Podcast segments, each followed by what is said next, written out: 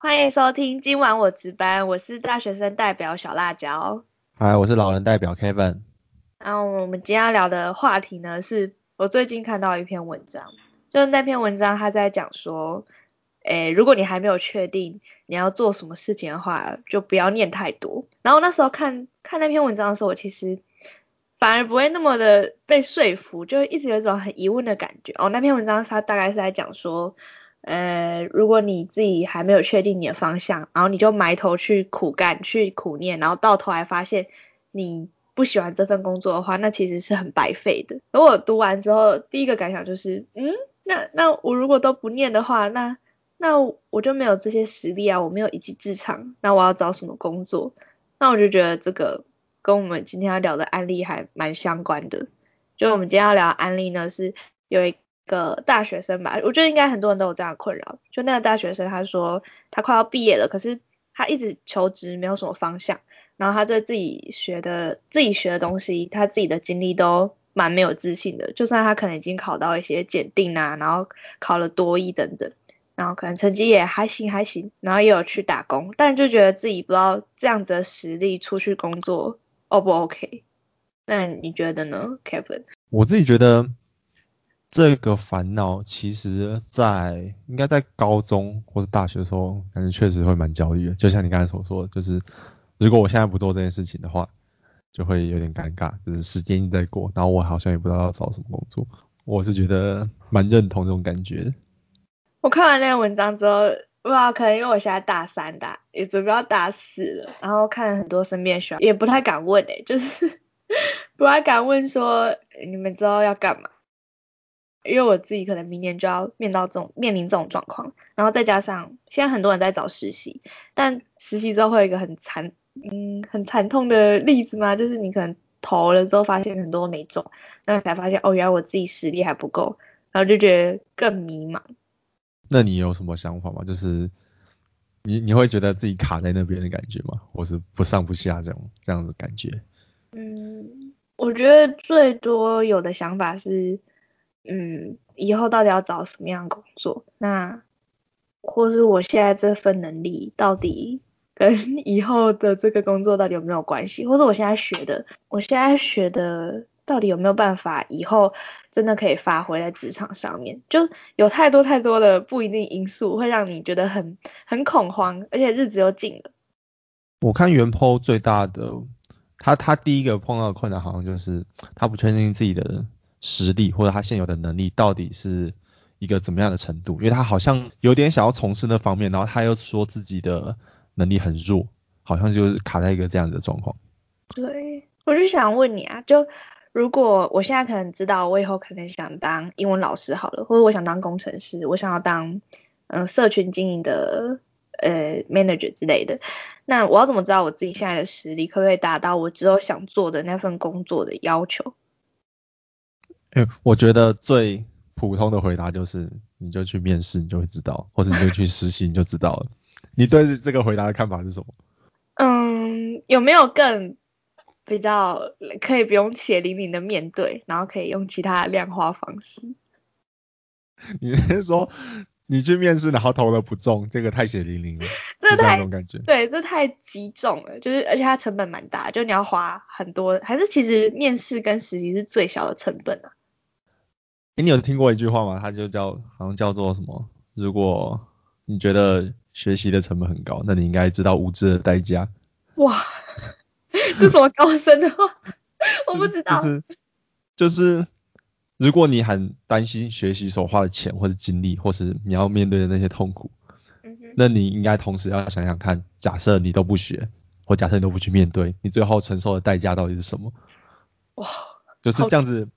有点是这两个在比较的时候，应该会蛮明显的比较出来，就是如果你什么都不做，你就躺在那边，那你应该会非常非常的惨。那好像不如你现在赶快去面对一些事情，然后投资一些时间或者投资一些钱都比较值得。好好重的一句话。所以通常如果你想要知道自己到底能力有没有到你想要做的工作，就是去面试吗？面试我只能说它是一个起点，或是实习，我觉得它也是一个起点。它可以让你更接近那个真相。如果现在真相等级你是在最低的一等，就是完全不太知道，那它至少可以让你到第二、第三级，但是如果像你的情况，你刚刚有提到说你之前可能就是投履历啊什么之类被打枪，就连面试的机会都没有，履历直接刷掉，所以你也不知道你到底是可以还是不可以，或是你到底还差多少，那种其实就是效果非常有限。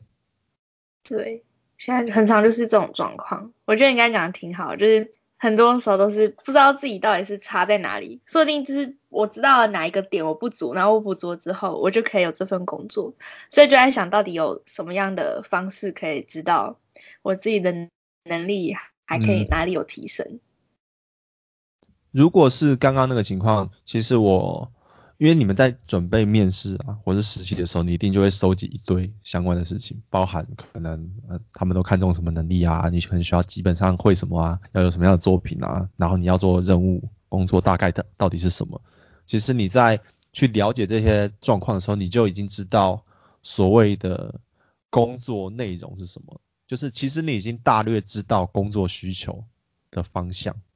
你可能只知道百分之三十或者五十，但不管怎样，你都比原本的更知道。这是我觉得，如果你是不确定自己实力有没有达到工作需求以前，你可以先做的事情，你至少先知道工作需求的百分之三十或百分之五十，这样子你至少有点进步了。但你下一步会面临的问题就是，我只知道模糊的一个片段，但是我不知道我自己的实力有没有到达这样子的程度，或是那另外一个另外一半你不知道的东西到底。你的能力有还是没有？就是你先有前面，你才会有后面。我觉得很难一次了解到全貌，然后你又可以很清楚自己的实力，然后又可以很很好的 match 这所有的一切，在一开始可能会有点难。就很像是你去一零四啊或一一那种网站，然后看他的工作描述嘛，然后比如说他会要求可能精进，哎，跟我讲，呃，精精手哦，精手 PS。经手什么东西？金手爬什么软体之类的，是像这样吗？我只能说这个应该是最最废的等级。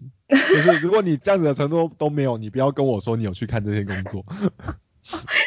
你今天炮火很开诶。不是啊，这个很瞎，因为不是我我指的很瞎，不是说你做这件事做这个行为很瞎，我指的是那个网站上的描述很瞎，瞎到如果你看了你觉得你知道的话。那你也很瞎，对，所以我没有在批评大家，我只是说，如果你有去看这些，那就代表，那你至少知道说，哦，那些网站上东西你看不懂，对，那很合理，因为我也看不懂。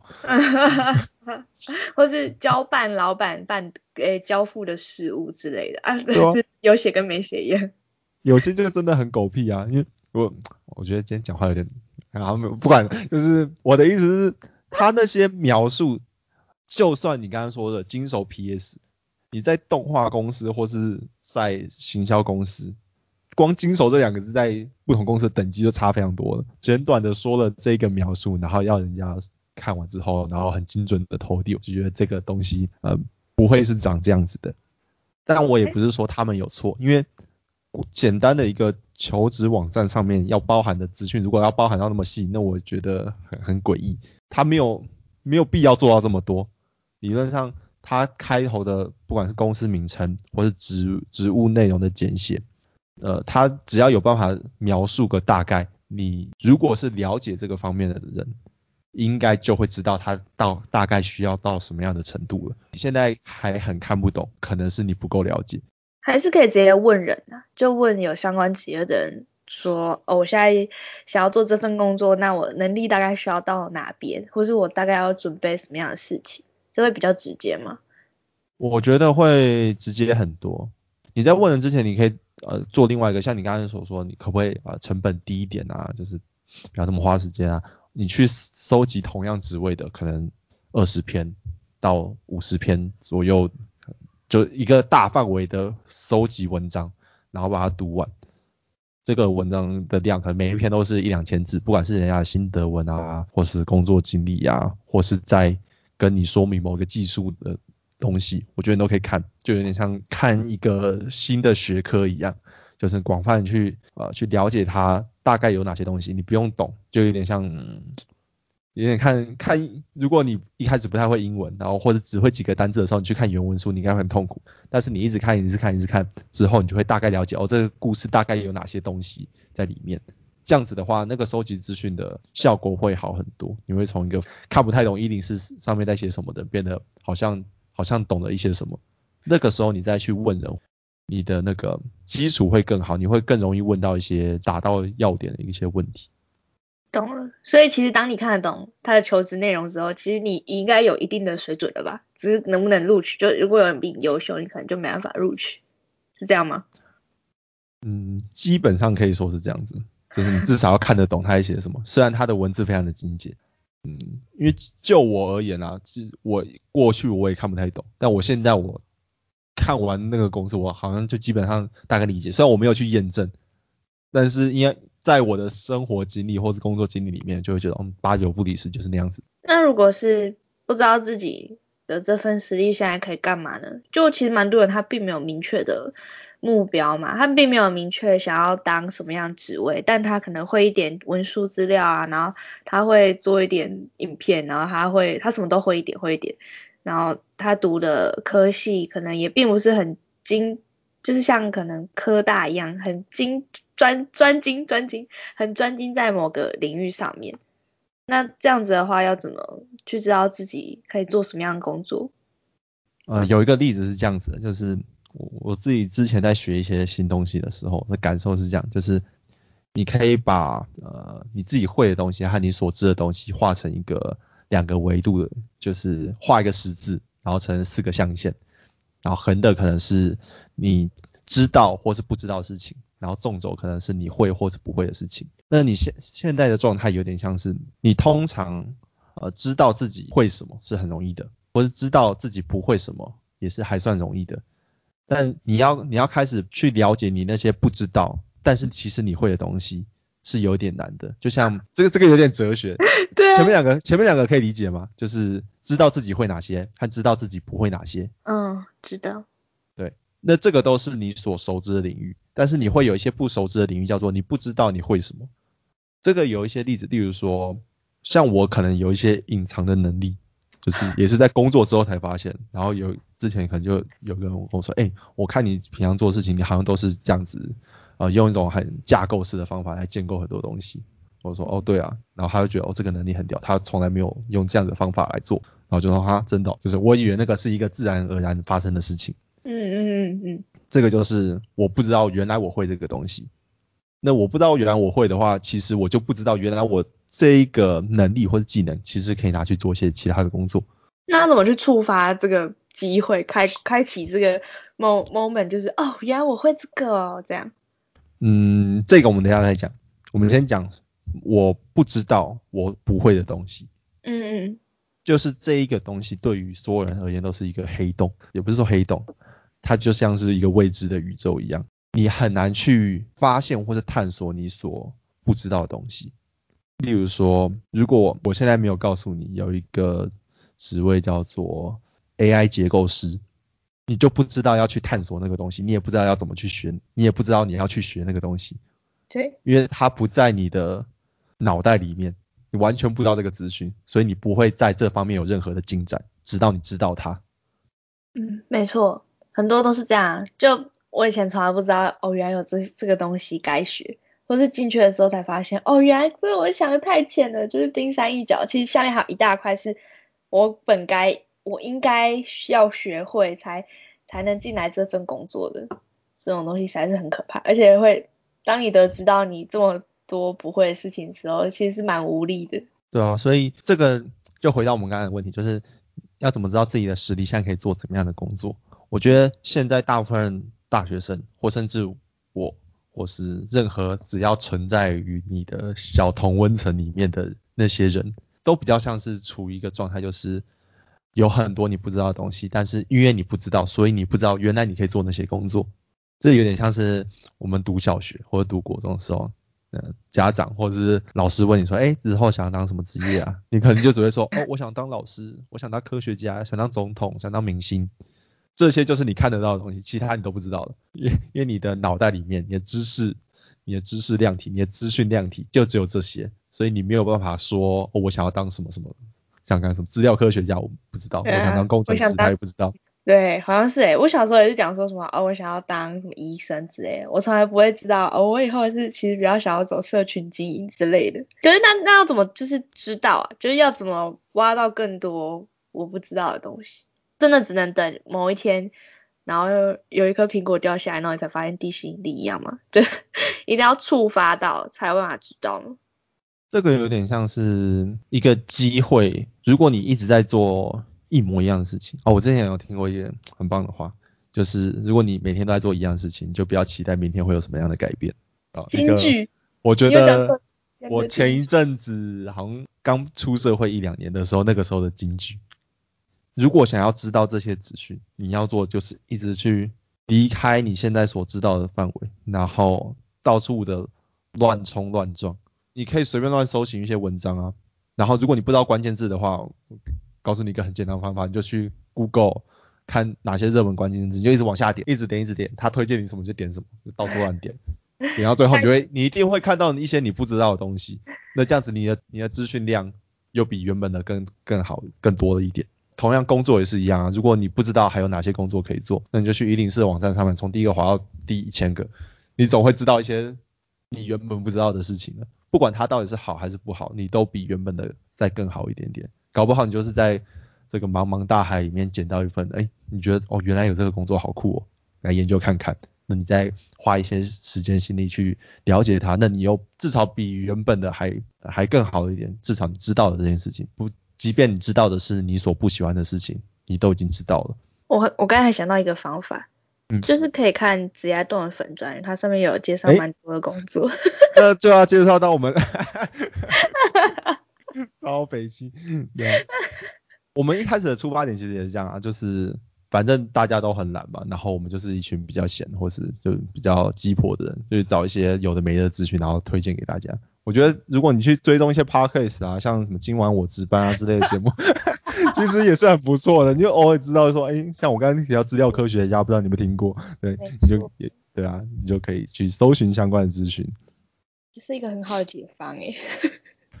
还有其他，像我我之前会很常去听一些讲座，就是看起来只要是看起来不错的不错的人，或是不错的题目，就会去听一下。通常好像对这种学生的讲座啊，或是对这种大新鲜人的这种讲座，他们都不会讲太深，他们就会讲的那种无边无际，然后聊他的人生，聊他遇见过遇见的事情，然后你就会听到，因为反不是啊，反而是这样子，你会容易提到一些你原本没有预期的事情，因为他可能百分之五十都不在这个题目范围内，然后讲讲一些就是你没有兴趣，但是反正你都来就加减听一下的东西。嗯，所以如果对于那种。知道自己哎，也不确定自己实力，然后那这些实力到底可以干嘛的人，就是去多找找，多闯闯。对啊，就是你在家里烦恼，或是在跟同学聊天，一定不会有什么帮助啊。尤 尤其是跟同学或者跟学长姐聊，因为他们所知道的就是那些。那你在大学，如果你都已经到大三，我就不信你大一、大二还没听完。非常非常认同，因为像我自己是。嗯，该怎么讲？反正哲学系它并没有到很局限某些东西嘛。反正哲学系就学的无边无际。但就算我们已经无边无际了，但能讨论的东西还是这么多。而且你也不一定会想要讨论，因为是哲学系的。那但是直到我到了外面，就是去实习啊，或是去。更多那种论坛的场合之后，才发现哦，原来有这么多人在做不一样的酷事情，或者哦，原来还有这些活动可以参加哦，是真的要踏出你的舒适圈，然后踏出你校园之后，才发现有这么多好玩的东西。我觉得多看看还是真的差很多，有但是不要在自己的范围内看。像我，其实我工作到现在，我也觉得我很长。百分之七八十的时间还是处在一个自己的小圈圈里面，就是当你工作到很烦啊，或是你很呃你开始熟悉一些事物的时候，那其实也代表你就是处在一个你的同温层，你就处在你的舒适圈里面。那如果你可能找一找吧，现在可能这样出走出去，你可能原本想说啊，我念个文学院以后可能就会走差不多文学院的出路好了，那你就真的走出去，然后走出去发现。哦，shit！我可能我想做跟我前十几年来都做的 离很远的话，那怎么办？那种心理状态。嗯，我个人虽然我不敢说这件事情是一定要可以这样做的，或是你这样子的风险可能会很大，但我个人我我觉得有个很好的例子，但也没有那么好，但是就是如果你在家看一部电影，然后你看这电影看到一半，你觉得很烂的话，你会关掉吗？你是说那个吗？机会成本嘛，就是你到底要不要啊？沉没成本。对啊，就是如果是我，我一定关了。但是如果去电影院看，你就会有点像我们刚才那个状况啊，到底要走还是不要走？这个电影那么烂，但是都花钱进来了。对，但是我花就是你也会知道说，接下来的一个小时或者两个小时，你就注定在这边白费，因为你就超讨厌这部片。嗯。或者是说啊，它就是鬼片，你原本以为它不是鬼片，但是你已经吓个半死，那你现在到底要走还是不要走？鬼片我是一定会走，但有些片我会觉得哦，说不定它只是开头的半小时很烂，但是它后面说不定会好看一些，然后就一直熬下去。就我的个性会这样，然后就熬熬，然后把它熬完了，也不知道自己在熬什么。就我很常是 这种状况。我觉得这个状况有点像，就是你还是会有过往的沉没成本，不管是你花了钱去学了，花了时间去了解的，这个都是。大家的沉没成本，那这个沉没成本，如果你继续运用它，有可能会像你刚才讲的，我电影看到一半，啊，搞不好我继续看完就突然发现了一片新天地，这也是有可能，但也有可能是你离场还会比较好过一点，离场再花个一百元去吃个东，去吃个东西都比较开心。好像是，因为我身边蛮多朋友是，他可能前面一直在读某一个科系，然后读读读，然后读到已经快毕业了，然后才发现。哦这好像不是我要，可能跟我开头前面讲的蛮像，就是如果你还没有确定的话，就不要跳进去，或者不要读这么多。可是就又会想说，那那要怎么克服这个心理障碍？就是要怎么 说服自己说啊，完蛋，现在这不是我想要的，那那我要怎么办呢？我要转换跑道吗？还是我就死命的把它读完？那我如果要转换跑道的话，我要怎么说服我自己？前面这几年难道就是白白的走过去吗？还是它其实不是白费的？哎，那你要怎么去说服你自己继续读下去？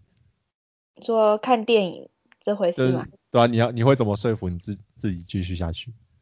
我其实很常有的状况都是，我觉得那东西没有我预期中的好，但我还是会想说，应该不会更烂了吧？应该不会更糟了吧？那再蹲下去看看好了。就我觉得我自己，可是这应该是我自己个性的关系，就是。我很少会主动离开，好像感情哦。我通常要离开，就是我真的下定决心，他伤害我太深了，越讲越像感情，真的伤害我太深了，或是真的让我失望透顶，我才离开。但如果是那种小小哀怨，或者是小小的不满意，我还是会蹲蹲蹲蹲到呃合作方，或是蹲到那一个我。我正在蹲的那个东西，它停止了，我才会结束，然后才会离开。我一直以来都不是主动的那一。嗯，大概可以感受到的感觉。但说真的，以理性来分析，我们如果以一个心理学的角度，就是有一个研究叫做假假设同样是一百块，你获得一百块的喜悦和你失失去一百块的痛苦，失去一百块的痛苦会远大于获得喜悦的那一方。嗯哼。这有点像是刚才所讲，就是为什么大家可能都不愿意离开，那是你失去或者离开抛下过去的那种痛苦，可能会会非常大，你没有办法预期这件事情。我觉得最大应该是会有点不甘心吧，发现自己好像是笨蛋，过去怎么花那么多的时间，就不敢设一个停损点，因为感觉你设了一个停损点之后，就证明了你的选择是错的。我觉得设停损点这件事情。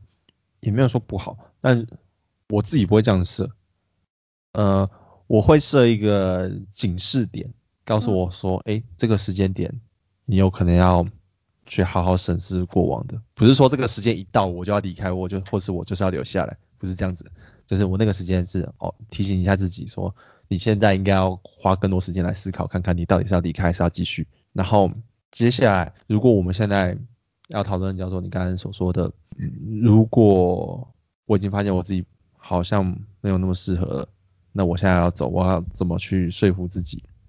我自己觉得它比较像是一个面对失败的勇气吧，它不是一次性的，它是一个长期累积练习的过程。你没有办法说，呃，我一触可及，我可以马上面临面对我所有的失败，或是我马上就可以习惯我去面对这些失败。因为我们过往的过往的教育好像会让我们觉得说分数考低就是一种错，或是考试没过就是不好，这样子的累积下来，我觉得好像大家都会有个压力，就是我一定要成功，或是我这次的尝试一定要是对的，我就不能有犯错的空间。我觉得好像大家都有这样子的一个心理压力，这个压力不管它是呃刚刚所说的，就是考试考不好，或是说我一个大考高中考大学的一个选系错误，然后导致我三年都要错，或者四年都要错。我觉得我算是一个偏更偏不会这么责怪自己错误的人，但确实还是会有，我还是会觉得说啊，感觉再跟下去有，或是一定是我哪边做的不好，那边再努力一下就有。但其实我猜大家应该自己都有感觉说哦，真的是不适合。那你下一步感觉要面临的还是刚刚的那个问题，就是你现在要告诉你自己，对你当初很愚蠢，当初这个决定是错的。就是因为你不知道这个东西，不知道那个东西，所以你做了那样子的决定。就是我觉得最后还是会面临到这样的状况，你才有办法跳出这一个这个黑洞、这个漩涡里面。要不然你就会一直处在那边啊，就是你没有不你不想要认错，这有点像感情一样，你就觉得自己是对的，你就一直卡在那边啊，然后就婚姻啊什么就越来越痛苦。哎，突然又聊到感情了，我觉得就是这样子啊，就是为什么不敢承认自己的错误？我觉得大家好像太。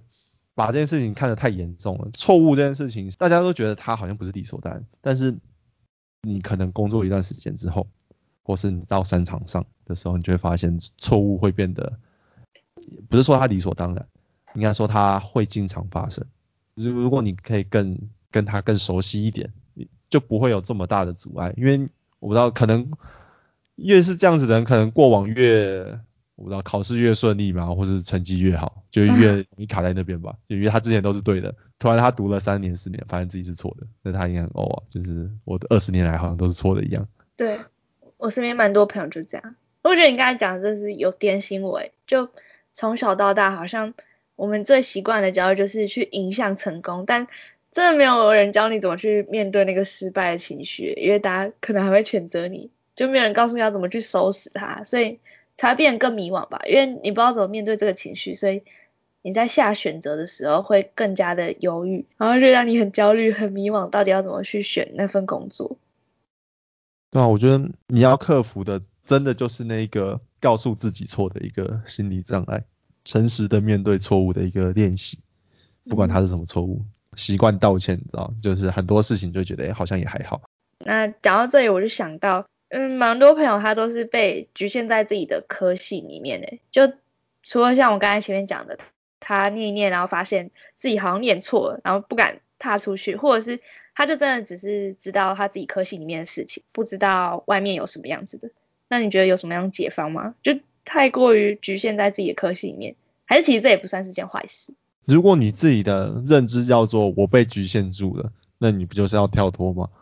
哦，对，啊，那那跳脱的解方，我不知道这个会很难吗？不是大家都想得到吗？有啊，有很简单吗？那你就转系就好了。有的人就不知道到底该不该转啊，就我不知道到底要念完还是要还是要双主修一下，还是辅系，还是我把我的念完然后研所再考就好。我觉得大家的疑问应该是这个。那这问题就回到你要解决的问题。就如果你是不想要被局限在这个框架，那你的选择一定不是继续把它念完。例如说，好了，你已经陷得很深了，然后你发现这里面所有一切都不是你想要的，那你做的决定一定是不继续念的，直接休学，不管这个成绩后来会怎样，大不了重考嘛。嗯。但如果你的程度叫做好像学的东西好像都差不多，好像没什么新的，有的时候会有啊，有的时候还算有趣，但是大部分时间没有趣。那你可能双主球就会是一个比较好的选择，但这个状况就太多了，我我我没有办法告诉你这件事情。不知道为什么刚才讲一讲又很像感情诶，就感觉这个好像不是我以后要处一辈子的对象，嗯，可是要分吗？好像还是要劈腿呢？还是嗯，还是再撑一下呢？嗯，就感觉好像已经投入了两三年嘞，在一起这么久了，那到底要怎么办？好像很多都是这种心灵很纠结的状态，然后就不知道怎么办。哎，你很有解放。就我所知啦，不管是在呃心情上，只要你有点纠结，或是或是我们商场上其实也会对一些决策就是很纠结，通常就是把事情摊开来讲。当面说分手？不是，是指的是你要去细细的把所有的一切都摊开来。例如说，我们就举一个普通例子，就像就像你刚才讲的，就是男女关系处不好。嗯，你要去把处不好的那些细节摊开来，就说，哎，我们在什么时刻处不好？就是去旅游的时机吗？还是说一起花钱的时候的价值观不合？还是见父母的时候就觉得难，别别手别脚的？是在哪些情况下让你感到不舒服？那为什么你会感受到这些不舒服？你是因为很讨厌他挥霍无度，然后你都爱存钱，是这样子的感觉吗？还是他都不规划行程，然后就只有你在规划这样子的感觉？那这样子的感觉对你的影响到底是什么？对他的影响是什么？对你们未来的影响是什么？你要把这些事情摊开来讲，你才有办法去理清说，哦，原来我在意的是这些点，或是。价值观冲突的点在这方面，这样子才会比较可以去做一些判断，不是在这么浅层，这么早就说呃要分手还是不要分手，这个都如果是在职场上，我会认为它是没有帮助的一个提问，有点像是我问你哦，你觉得我们现在公司要跟人家合并，还是要把人家买下来？你一定会傻眼嘛？对，在共产小，好就好。这个东西太大了嘛，就没有给你任何资讯，你就很难判断。好，那我给你再给你一些资讯，就是有个竞争对手，我们觉得他好像有点搞头，然后他想要跟我们谈合作这样子。那你觉得我们要合并还是要我还是我要干脆把它买下来？哦，这样好像要明确一点。那可是如果我们还是很难决策，那我们就要再把破开来，比如说，啊，那我们的策略上是什么？哦，搞不好他们背后有一个很大的，就是很大的靠山。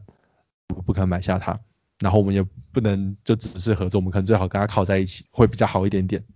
那我就要去挖这些资讯嘛，就像刚刚感情一样，要把这这件事情把它剖开来看一下，里面到底还有什么事情是我没有仔细看、仔细想清楚的事情。透过这种有点是抽抽丝剥茧的感觉，你会比较知道哦，原来现况是这样子。那通常你会比较，你就比较比较能厘清这些事情，然后这个决定会更容易一点点。例如说哦，我就是不合。例如说你从小到大就是觉得存钱很重要，然后它已经影响你一生了，你觉得很难改变，然后你也感受到存钱的带来的好处，然后也感受到存钱呃不存钱的痛苦，但是你的男朋友就觉得存钱很愚蠢。假设就是这样子，那代表说这件事情就是难以撼动、难以改变的一件事情。然后你们也讨论过，你们也想过一些其他的方法来解套，那好像都不行，那就分手吧。嗯哼，但是如果你们没有谈论这些东西的时候，其实你任何一个决策都会显得你很不善于沟通，不知道怎么分析事情，不知道怎么看待事情。我我会觉得是这样子。我们知道要不要改成感情节目？我跟你说，我觉得我自己觉得心理智商或是什么协协谈这一块其实都差不多，它跟沟通、面对自己，然后看待事情，它都是。一模一样，多了解放。对啊，我就后来绕来绕去，其实就差不多。我觉得我们聊的每一集好像都可以用感情来做比喻，就是很神奇。上次的比喻是什么？就是你可能很想要跟对方告白，可是又怕在一起。对，对，超白痴。就不敢说到感情题。对。那如果是那种，就是有些人是知道自己可惜以后可以干嘛，然后有些人是。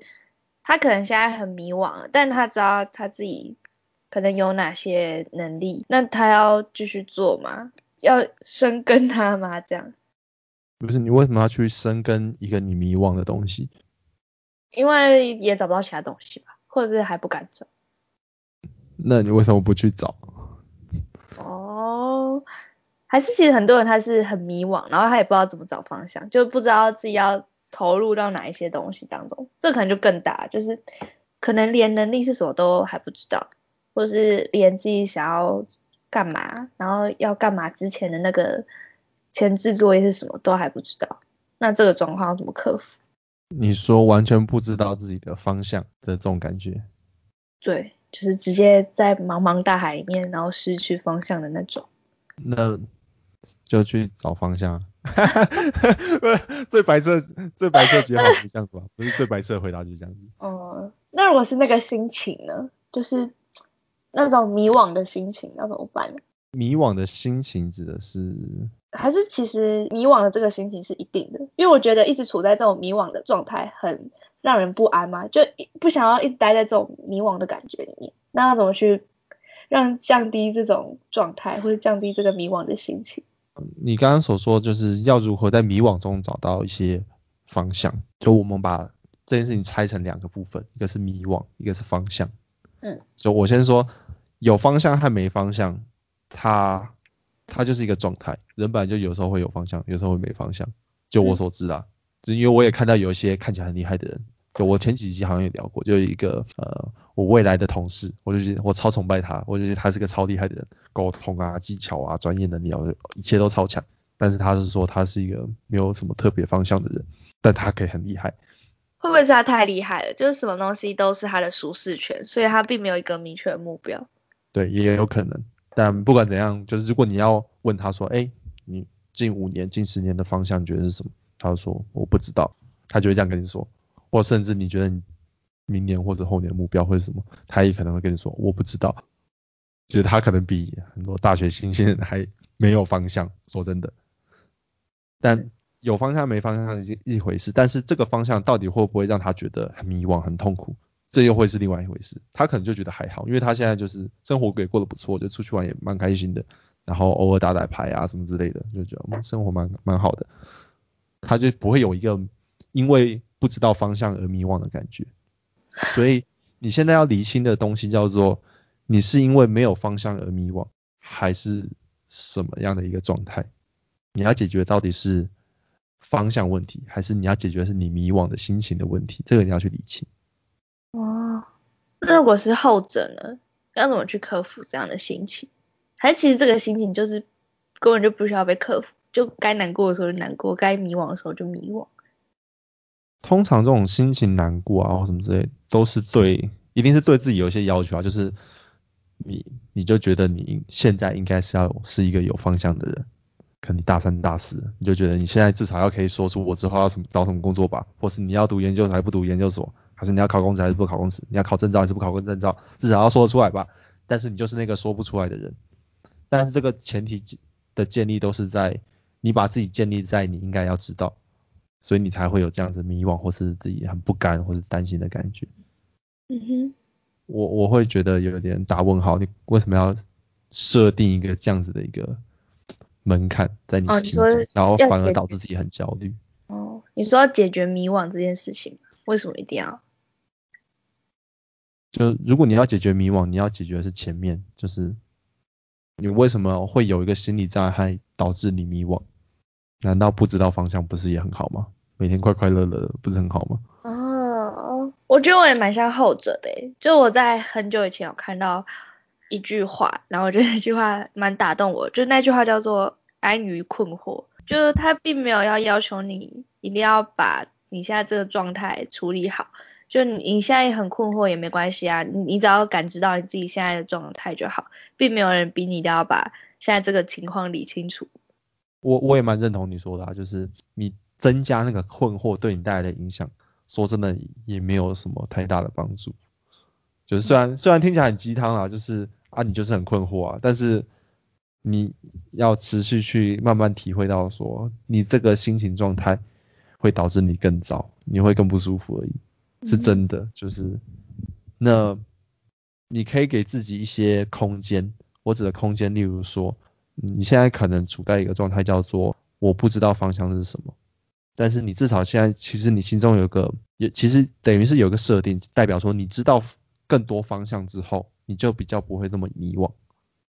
那你可以给自己设定一些小目标，例如说，啊，我就在这个礼拜或者这两个礼拜内做一些有助于你找到方向的事情。不管你是要听演讲，还是要跟学长姐聊天，还是要去指牙洞看一些文章，这些都是对，这些都是你可以当下做的事情。然后它其实可以很快的缓解你这样子的一个迷惘状况。就就我的经验而言，就是你去做一些很小、很轻松，一两个小时就做完的事情，然后你只要觉得说这一两个小时是很有机会有帮助的事情，你就赶快把它做完，你再来去考虑你刚刚的心情，通常都会变得更好一点点。因为你要知道，迷惘这个状态并不是一时半刻造成，也不是一时半刻可以解决的。所以你要知道，听完今晚我值班之后，你可能只会好一点点，然后一直听，一直听，你才你要慢慢多去了解一些东西嘛，你才有办法去找到方向啊，你知道？对，不是，我是说真的，就是就算不听我们的节目，你去多找一些文章，你每天固定的去找，一定会有所帮助。但是你要知道，这个不是一个短期的任务，它应该是拉长到一个月或是两个月，但你也不用急，因为你如果你是真的很差的状况，你知道你的那个效益通常比别人还高，你只要多知道一些东西，你就觉得哇如获至宝。突然讲到鸡汤，我就想到很多时候去问别人说，哎，我现在觉得好，我不知道我到底要怎么办，然后我该干嘛的时候，然后最常听到一句话就什么 just do it，你会不会觉得这句话很烦啊？就是啊那个 it 是什么？就是啊我要做，你叫我做啊，到底要做什么？我之前有看到一篇文章，他也是，我就讲类似的话，就是啊，就去做吧，就去尝试吧，就去体验吧，随便做什么都好，就是这样子啊。啊，要做什么或者尝试什么，就是屁话，很受不了哎。从表面上来看，它是屁话，但你从另外一个角度来看，哎啊呃，没有，我我我只能说它就是一个屁话。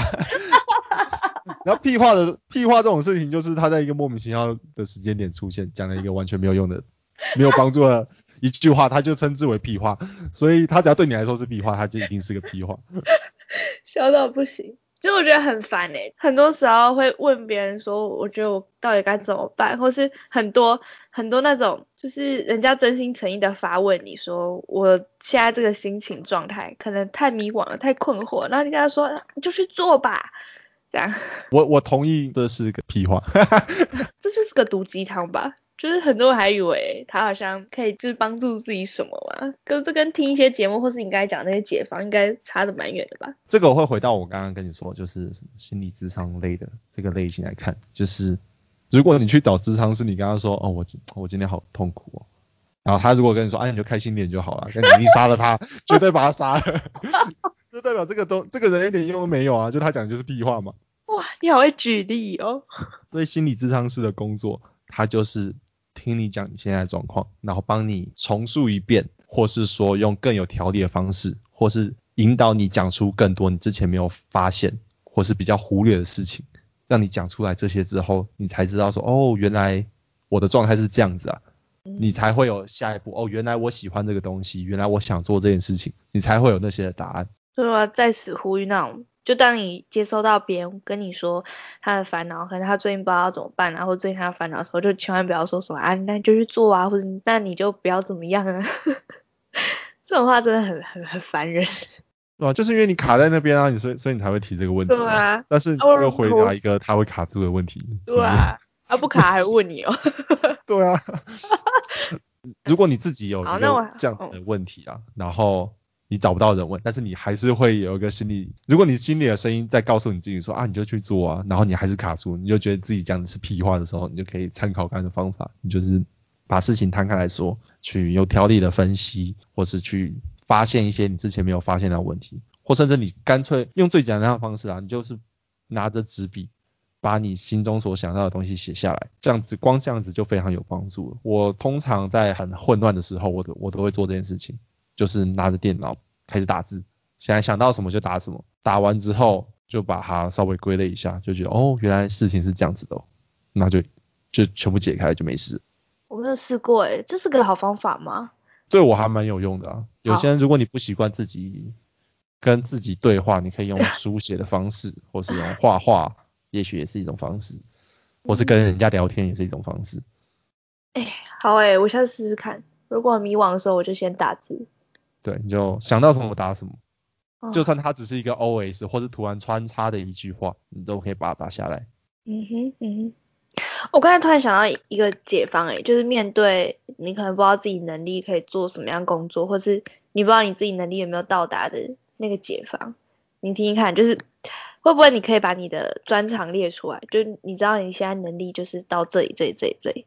然后再去发现说现在有市场上的要求有哪些哪些哪些，然后其实去做排列组合之后就会发现，哦，我好像可以做的工作就是这个 A 或这个 B 没了，其实就是这些而已，是有这个可能的吗？嗯，这样子列出来，然后呢？你是说就有点像你刚才前面讲的厘清吧，就是把我自己的能力先列一点一点列出来，有点像履历的感觉，你先知道自己有几两重。然后再去对照现在你看到的工作有哪些，然后去 match 这样连线连连连连连，然后发现哦这个连中了，这个就是我以后可以做的工作，这是找工作的之一的方法吗？就我印象好像有一些人会这样子做啦，就是能力列出来，然后把那个工作内容描述把它列出来，做一些交叉比对。那你问我的话，我会觉得这个方法，我猜不适用于很多人。啊为什么？就是如果你处在一个迷惘状态，可能某个程度来说，你就是一个蛮废的人，所以你在列兴趣和专长的时候，你一项都列不出来。要坏，你超坏。哎，不是，我是说真的，就是就算你叫我现在列，然后如果你要我找的是一个不是我所熟悉的工作，然后我要去列那些的专长，就是我我所比较缺乏的那些事情，我就觉得看这个也太难了吧，完全列不出来。我觉得这件事情很对于状态很差的人也好像没什么帮助。所以这可能只适用于一些可以比较写得出履历的人。我觉得啦。那还没办法写出履历的人，就是先出去走走，然后看得清楚自己的样子之后再回来写履历。这样。我我还以为你要说先去公园走走，吹个风，心情会比较好。冷静一下，面对一下这么烂的自己。啊，这个也是个不错的方法，就是去公园。对 对。那没有公园的话，就是在校园走走也不错。太好笑了，不是啊，就真的没办法，不还是得做点事情让自己安心一点吧，知道自己还是有个工作这样。嗯，呃，你工作所学的东西速度很有可能会比你在学校所学快很多。如果你是一个呃偏向我们前几集有谈到，就是就人啊沟通啊管理相关的科系的话，它通常不会有大家。公认的那种很很硬底子的专业技能，不是像那种工程师啊，或者像那种设计师啊那种类型的，你就比如说你是文学院啊，或是商学院啊，学院呢，学院、社科院这类型的，你呃你去职场上的学习会比你在学校学的会快很多。那其实也间接代表的事情是，其实你现在会没有说真的非常重要，它只是一个参考。就你你去列一些你。想要做的工作，然后它是有机会让你这个科系可以做的工作的话，通常都还是有机会可以录取，或是你如果认真去学的话，也可以在比较短的时间内学好。它是有机会让你就是当做我四年都没学，当做我是一个高中毕业生都可以做的事情。这个工作其实有很多，然后它其实也不一定是大家感觉比较差的工作。哦，所以如果回给元跑的话。他其实可以把自己有所学的差不多那些能力，然后去找他最相应的工作，然后就试试看嘛。如果真的可以的话，就就去做那份工作；如果不行的话，就再看自己缺在哪里，补一下这样。他如果自己都觉得自己能力很弱，然后选择又不多，他可能就是真的是面临刚才所说的一个状况。需要去公园走走的状况。对，需要去公园走走，然后再回来想说啊，要不然我随便来做的话，可以做点什么？因为呃，虽然这有点讽刺，就是他其实也等于在告诉你，你过去过去所学的程度，并不适用于现在的职场。嗯，就是它是一个很血淋淋的问题。就是，但这也不是你的问题啊，这个是整个社会结构的问题，就是大家学校所教的就是。很多不适用于职场，这那也没办法。就是你现在现在发现了，那你下一步要做的到底是呃继续钻研这一科呢，还是要跳出去呢？就回到刚才的电影问题啊，你要继续看一部烂片，还是干脆赶快赶快走人，然后再多花一点钱去去学一些东西，然后去满足自己，然后去看一个部新的电影，过快乐一点的生活。我觉得懂得放下也是一个蛮蛮需要勇气的事情，然后应该也不少人是因为。没有去放下，然后就一直困在那边，然后越困越久，困了两年、三年、五年、十年。就是我。你还好啦，你现在才大三、大四。就是我面对我之前的烂工作，但是那我已经辞职了，所以我就觉得很开心，可以给那些正在迷惘的人参考。对啊，就这样吧。那我今天好像差不多。好啊，希望可以。回答到元婆的一些烦恼，或是就算没有烦恼，他也有可能有一些进展啊，以后来多听就可以更好。就是他那个吧，他的那个无限循环那个圈圈，他说不定那个圈圈在绕绕绕，然后某天就绕出去了，他那整个圈圈就直接开了。对啊，这个就是还是要做一点点的努力啊，就如果你真的很很不舒服，就也不用努力太多，一点点就好，就只要来自亚东追踪我们的 IG 还有粉钻。然后还有 podcast 的，你就至少你做了一些努力了，那剩下就交给我们吧。一次听个十集，就会身心舒畅。真的，就听我们干掉那些网络心理鸡汤。Just do it 啊，do do do 什么？好，那今天就这样啦，下班了吗？好，下班，拜拜。下班，拜拜。